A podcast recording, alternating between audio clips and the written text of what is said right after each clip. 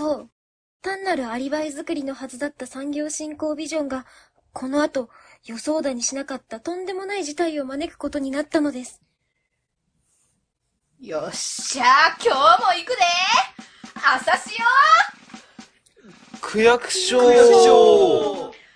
悪霊。タイさん産業。進行り上がったわ。いいやいや、何これ？せやから、コールレスポンスって言うてるやん。せーの、あっこにーって言われたら、おまかせーって叫びたくなるやろ。あれや。あんたら、ずーっと暗い顔してるから、私がコールして、あんたらが声を出しやすいようにしてあげてるっていう、私の気遣いや。まあ、確かに。ちょっとテンション上がりましたけど。せやろ？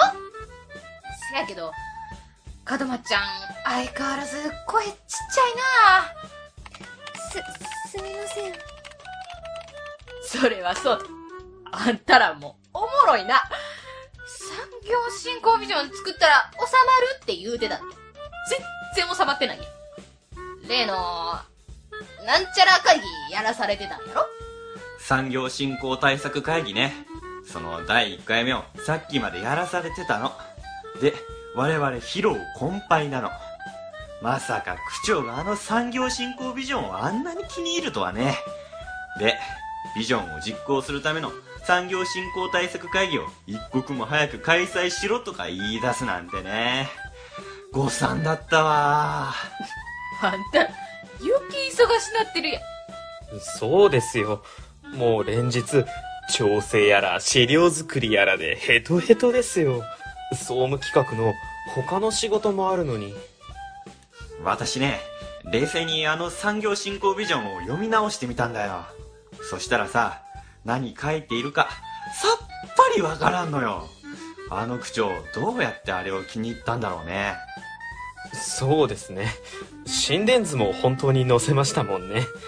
多分、区長ちゃんと読んでないんじゃないですかね。絶対にそうだわ。読んでないわ。でも、区長が本庁にご了承して、産業振興に予算が大幅についちゃったからね。こりゃ、もう後には引けんぞ。で、今日の会議はどうやった？おもろいことあった？あ、そうだ。今日の会議の議事録作んなきゃ。門松ちゃんが今パソコンで開いてるやつ、今日の議事録なんちゃうんえ？もう作ったんですか？さすが門松さん。早いですね。ういいえ、まだ手直ししないと。会議中に打ったやつなので。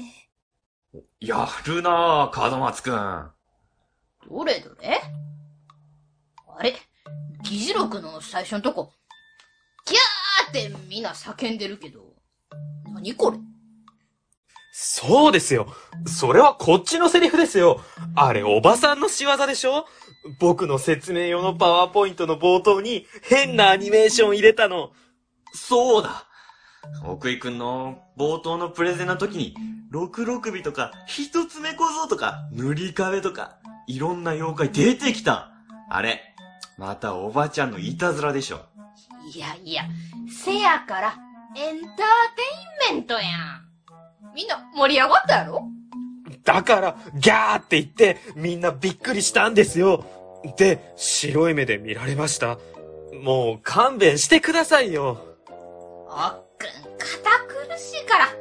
それぐらいがちょうどええねんって。私も会議に出たいって言うてんのに、出さしてくれへんから。こんなことになるんやで。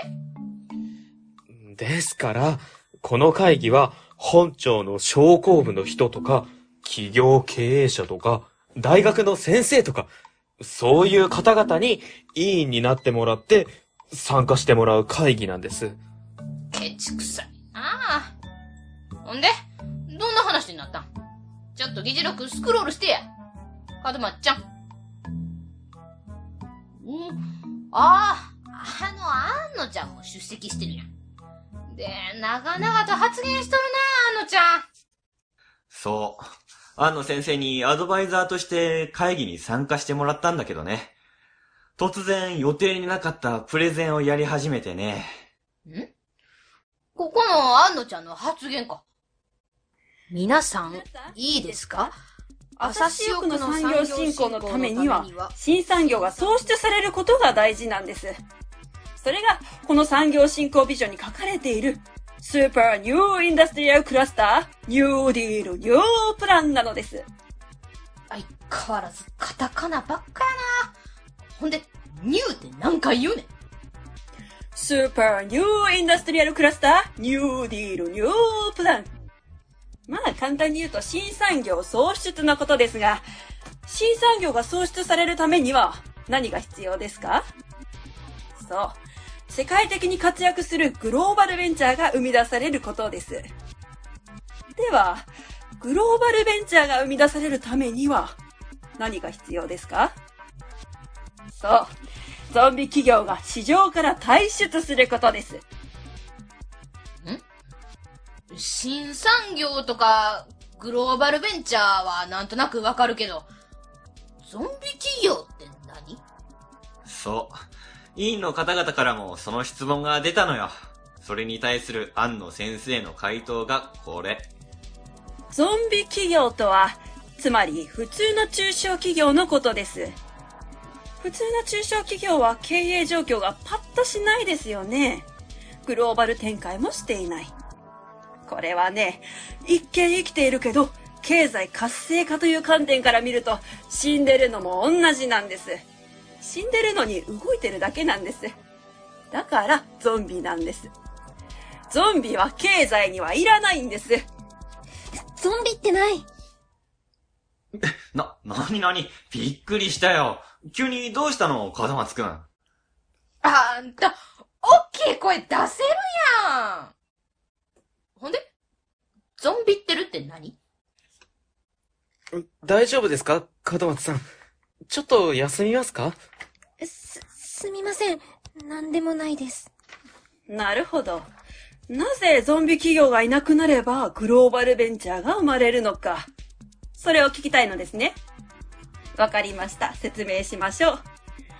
企業というものは、人、物、金といった様々な経営資源を使って経営をしていますよね。ゾンビ企業が地域にたくさんいて、人、物、金がそこに滞留したままだったらどうなりますか？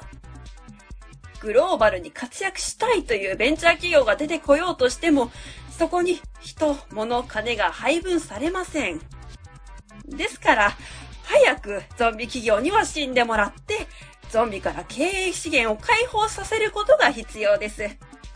この経営資源がグローバルベンチャーに移動することによって、グローバルベンチャーが成長し、地域経済が成長する。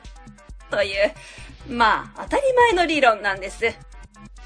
お分かりいただけましたでしょうか？皆さん。ちょっと、この会議って、普通の中小企業の経営者もいいに入ってんのと違うの？こんなん言われたら、その人ら気悪いやろ。いやー、それがね、安野先生の威圧感ってすごいじゃない。中小企業経営者の方々は、その圧力に押されて、なんか、シーンってなっちゃってね。そうなんですよ。言い返そうもんなら、逆に反論されて、吊るし上げに合いそうな雰囲気やったから、皆さん黙っちゃったんですよね。ほんまや。この会議、ほとんど安野ちゃんしか喋ってないやん。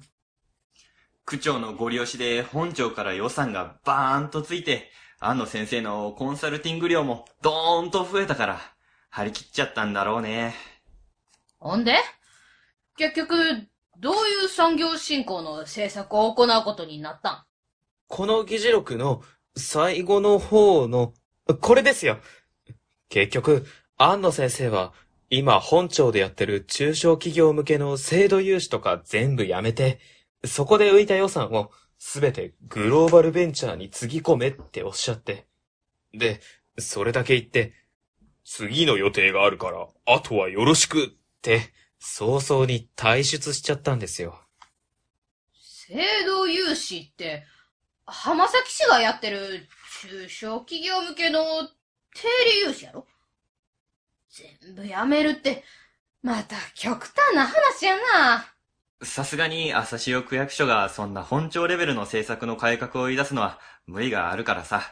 とりあえず、安野先生が言う、グローバルベンチャーを、なんとか朝潮区から生み出す感じにできないかって、残った委員の皆さんで喋ってね。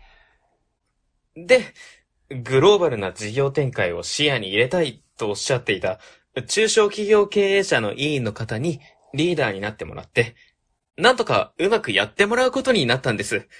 助かりましたね。そうだよ。みんな完全に引いちゃってたからね。特に中小企業経営者の委員の皆さんは何やらされるかわかんないから、あんまし関わりたくないって態度だったからね。それを見かねてあの人が引き受けてくれてね。あの人。えっと、ほら、なんちゃらテックの。株式会社二階堂テックの二階堂社長です。ああ、そう、そう。二階堂テックの二階堂社長。門松くん、今日は珍しく自ら発言するね。あ、いや、いいことなんだけどね。す、すみません。あのー、ちょっとよろしいでしょうか？あ、はい。何かご用でしょうか？あ、こちらの部屋は産業振興グループの、はい、そうですよ。産業振興グループの部屋ですが。あ、二階堂社長。ちょうど二階堂社長のお話をしてたとこなんですよ。あそうなんですかそうなんです。社長がリーダーを引き受けてくれて、助かったという話をしていたとこだったんですよ。あいえいえ、微力ですけど、地域のお役に立てることがあれば嬉しいです。で、どうされました？忘れ物ですか？ああ、いえ、あの、門松さんって女性の方、先ほどの会議にいらっしゃいましたよね？門松ちゃん？門松ちゃんやったら、ここにおるで。ああ、門松さん。あ失礼ですけど、ゆかちゃんですよね？昔、うちの工場にちょくちょく来てた、門松ゆかちゃん。え、お覚えてくださっていたのですか？やっぱり、ゆかちゃんだったのか。あいやね、そうじゃないかなと思ったんだよ。ああ、やっぱゆかちゃんだったか。大きくなったね。元気そうで、よかったよ。そ、その説はお世話になりました。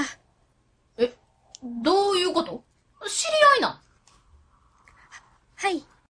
20年近く前のことですので、二階堂社長はもうお忘れになっているかと思いまして。し失礼しました。あいやいや、あ久しぶりに会えて嬉しいよ。あ ゆかちゃん。あ、いや、門松さんが小学校2、3年生くらいだっけかな。私んとこの工場が小学校の通学路にあるんで、帰宅途中にちょくちょく寄ってくれたんですよ。へえ、なんでなんで？門松くん、機械とか好きだったの？いえ、あの、冬の時期、学校から帰るときに、シャッターが開いている工場があって、そこで皆さんがストーブ焚いて手をかざしてて、暖かそうだなって思ったんです。で、私がね、ゆかちゃんが羨ましそうにこっち見てんのに気づいて、よかったらストーブに当たっていきなって。で、遠慮なくいつでもおいでよって言ったら、ちょくちょく学校帰りに来てくれるようになってね。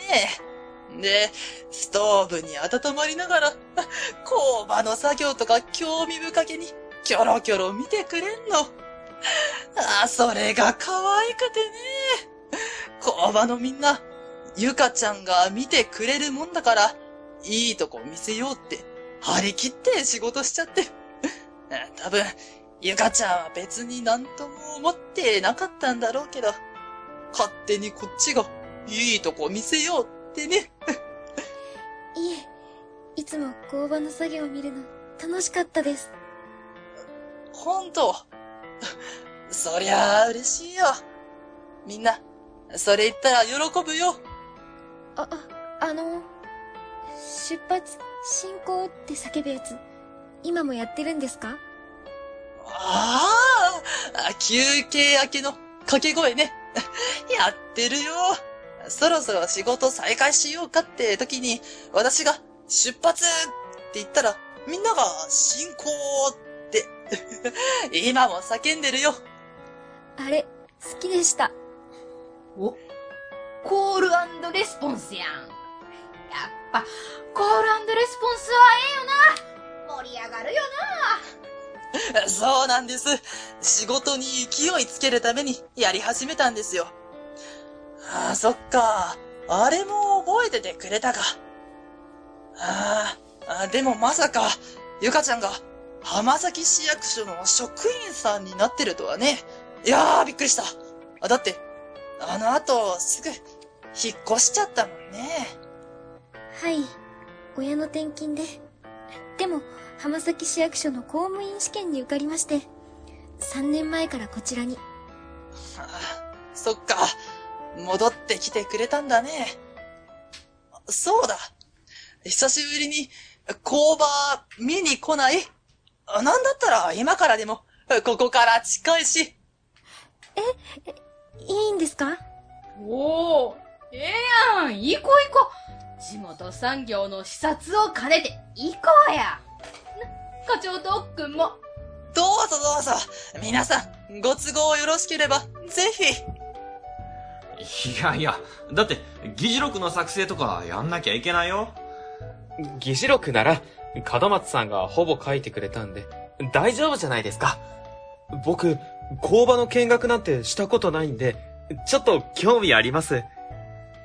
まあ、あそうか。議事録は、まあ、ほぼできてるし、そもそも産業振興グループって言ってんのに、我々、地元産業のことは何も知らないからね。じゃあ、お言葉に甘えて、ああ、ついでに、周辺の知り合いの中小企業も紹介しますよ。産業振興のご参考になるかもしれませんし。ありがとうございます。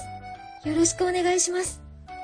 私もいてええかな私、掃除のおばちゃんなんやけど。ぜひ来てください。大歓迎ですよ。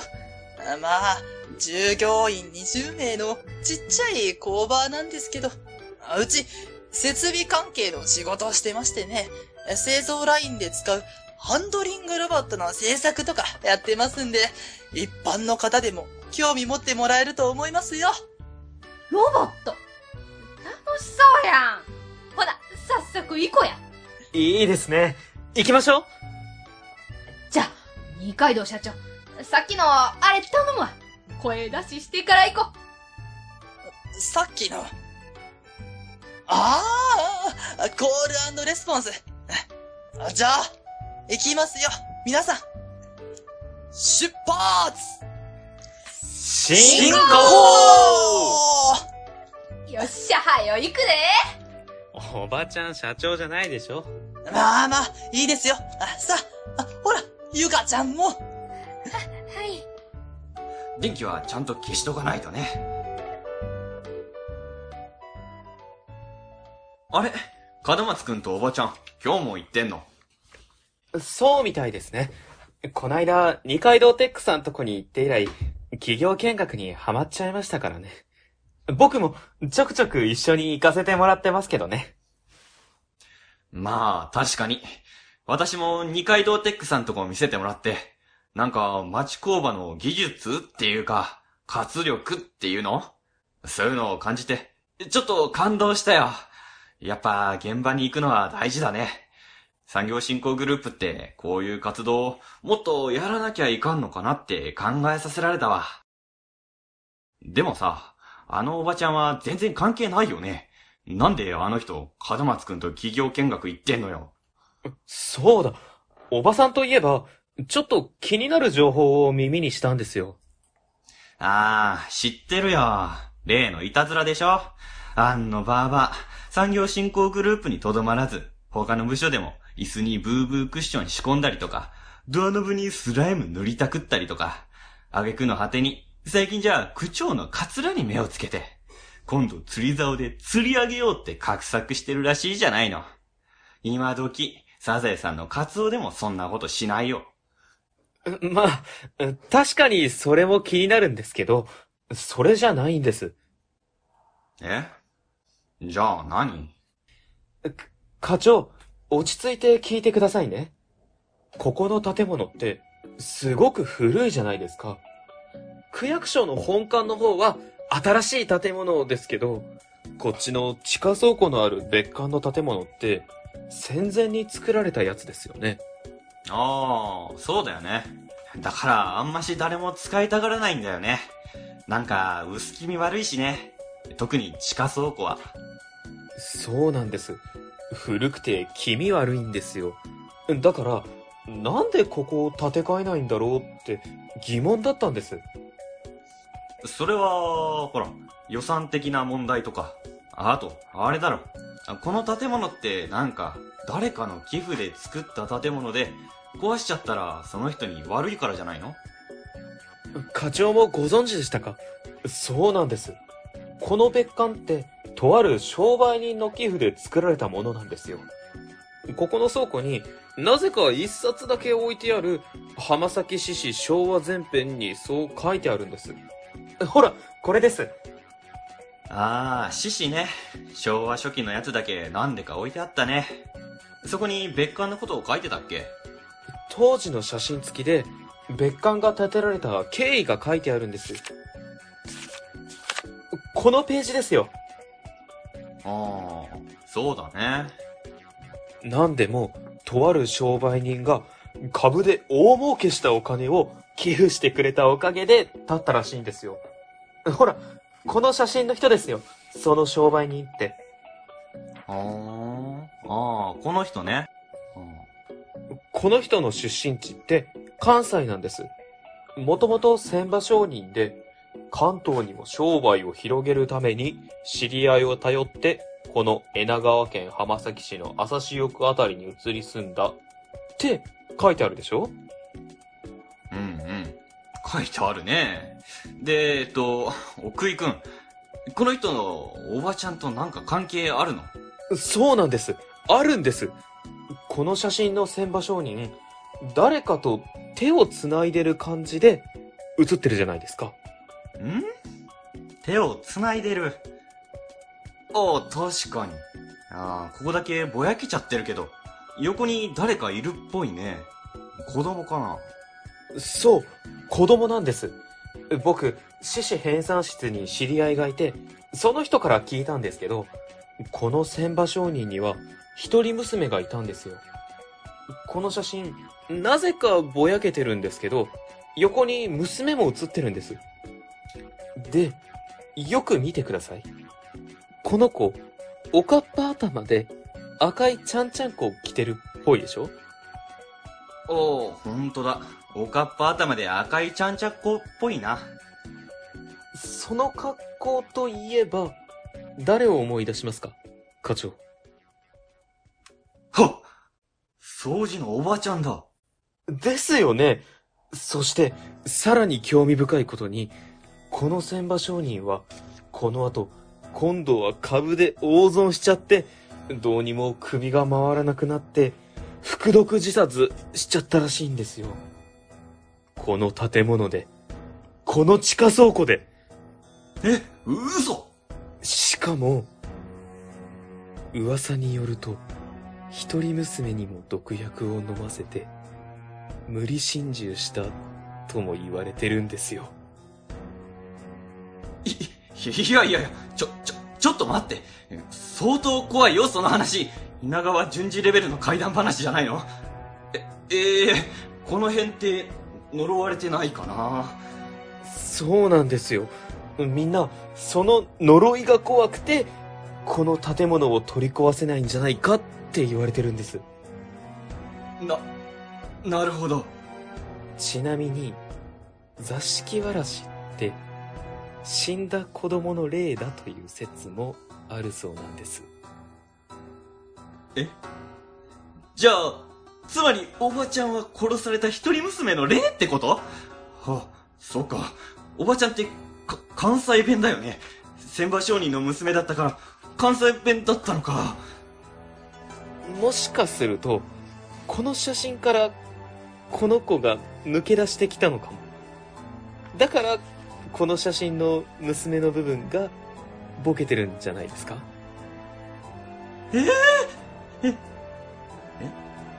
い、いやいやいや。でも、そうだとしたら、あのおばちゃん、おばちゃんじゃなくて子供のはずじゃない。そ、そうですね。あ、そ、そういえば、役所わらしって噂によると、なんちゃら返しという妖術が好みで、それをよくやるとか聞いたことあるんだけど、それと何か関係あるかななんちゃら返し？あきっとそれ、魂返しのことですよ。うちのおばあちゃんから聞いたことあります。そういう妖怪って、他人の魂を抜いて、自分の魂を入れ直す、みたいなことをやるそうなんですよ。それを、妖怪業界では、魂返し、というそうなんです。よ、妖怪業界って、そっか。写真のこの子の魂が、あのおばちゃんの体に入り込んだのかもしれない。で、昔の自分の姿が忘れられず、おかっぱ頭と赤いちゃんちゃんこになったっていうことじゃないですか？ま、ま、マジか。役所わらしの正体って、そういうことだったのか。あ、あ、ほ、あ、ほら、生まれたての小鹿、また出ちゃってるよ、私。にょ、量の方も本格的に出ちゃうやつだよ、これは。今戻ったでう、うわーお、お、大きいくん、魂返しがやってきたぞ。お、おばちゃんの目を見ちゃダメだ。い、い石になるぞ。いや、それ違う種類の妖怪ですよ何を二人で盛り上がってるんや。まあ、元気なことはええことや。な、門松ちゃん。はい。最近は、門松ちゃんもちょっとは声出てきて元気になってきたし今日、今日も企業見学行かれてたんですか？はい。今日は金型を製造されている企業さんと、歯車を作っていらっしゃる企業さんに、な。どっちもちっちゃい企業さんやったけどな。せやけど、高精度なものづくりしてはったで。ものづくりの現場はめっちゃ楽しかったし。地域との関係についてもいろいろ勉強になったな。な、門松ちゃん。はい。二階堂テックさんと同じように、今日言った2社も、地域の清掃活動をされたり、防犯、防災活動にご協力されたり、地域のお祭りを積極的にお手伝いされたり、そうしたコミュニティ活動を熱心にされていました。ただ、やっぱ、いろいろ大変そうやったな。何か問題あったの？はい。二階堂テックさんで聞いたお話と同じような問題がありました。下請け仕事ばかりで単価引き下げが厳しいとか、人手不足が深刻になりつつあるとか、朝潮区の多くの中小企業は同じような問題を抱えているとおっしゃっていました。周囲では廃業や倒産が後を絶たないそうです。そうでしたか。僕たち産業振興グループなんだから、そういう問題をなんとか解決してあげたいですよね。何を勝手なことを言ってるんだ安野先生ゾンビ企業を存続させる政策なんぞいらん私があれほど理論的に説明したのにまだわからんのかそんな無駄なことを考える暇があったらな一刻も早く例のプロジェクトを進めろ。あの、ロボットプロジェクトのことでしょうか？そうだ。塚本区長は C 産業を朝潮区に創出させたいとおっしゃってるんだ。だからロボット産業のクラスターを朝潮区に形成させるんだ。あの二階堂テックとやらに早くそれを進めさせろ。二階堂社長も知り合いの企業に呼びかけて頑張ってくださってるんですけど、普段の業務で色々忙しいので、なかなかすぐには、何をかったるいことを言ってるんだ。区長肝入りのプロジェクトなんだぞこれは。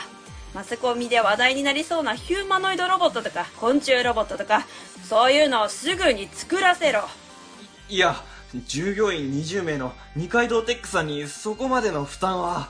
そうだ私もあんな二階堂テックとかいうゾンビ企業に大事なプロジェクトを託したくはないよ。しかし君らがグローバルベンチャーを見つけてこないからあそこにやらせるしかないじゃないか。死ぬ気でやれって言っておけ。いや、ちょっと、話は以上だ。私は失礼するよ。あいつ、何様のつもりや。ムカつくわあいつの体に乗り移って、魂抜いとるかいいや気持ちはわかるけど魂返しはやめようさすがにそれはそうですよ。ダメですよ。一旦落ち着きましょう。まあ、今日のとこ、勘弁しといたろか。よかった。よかっせやけど、このままほっといたら、えらいことになるんちゃうか？た安野先生言うことめちゃくちゃだからね二階堂社長が温厚なのをいいことにでもさすがに二階堂社長も手を引くでしょそうですよね。それでプロジェクトが頓挫すれば、安野先生も諦めるんじゃないですかね。あんたら、二階堂社長がこき使われるんを、指加えて、このまま見てるっちゅうことか。自分とこの工場のこともあんねんで。二階堂社長、ええ人やから、地域のためとか言うて、あの安野のめちゃくちゃな要求に全力で応えようとしてはんで。大丈夫なんか？二階堂テックは。なあ、門松ちゃん。い、い、いえ、わ、私は、なんとも。おばさんの心配は的中しました。この時は、まさか、こんな日が来るなんて、予想だにしていませんでした。ちょっと大変なこと起きたよ破産だって破産二階堂テックが破産したんだってえ？やっぱそうか。課長も知ってるってことは、その情報間違いなさそうやな。さっき、おっくんからも聞いたで。信用調査会社の倒産速報記事に載ってたから、間違いない情報だと思うよ。いや、やはりそうなんですか？そっか、奥井くんもこっちに来たのか。で、奥井くんは？え、今、部屋を出たところで、二階堂社長の携帯に電話をかけています。え全然繋がらないみたいなんですけど。そっか。そうだね。ちゃんと社長に確認しないとね。二階堂テックに仕事出してた西洋重工に、巨額の損失が発生して、その煽りを受けたらしいな。業務の大幅なリストラチャリングを進めるとか言うて、二階堂テックへの発注ゼロになったんやろ。二階堂テックは西洋重工への一社依存やったから、ひとたまりもないわな。二階堂社長、この下請け体質からなんとか脱却せなあかんって言うてたけど、間に合わんかったんやな。っていうか、あんのが無茶なことばっか二階堂社長にやらせて、自分とこの会社のこと、ほったらかしにさせたことにも原因あるんちゃうの？それを言われると、ほんと、心苦しいよ。あの、今、やっと、二階堂社長、いや、二階堂社長の奥さんに電話が繋がったんですけど、と、とんでもないことになってしまいました。何？どないしたん？二階堂社長のことか？はい。二階堂社長、自殺したらしいです。え？え？じ、自殺？第3話に続く。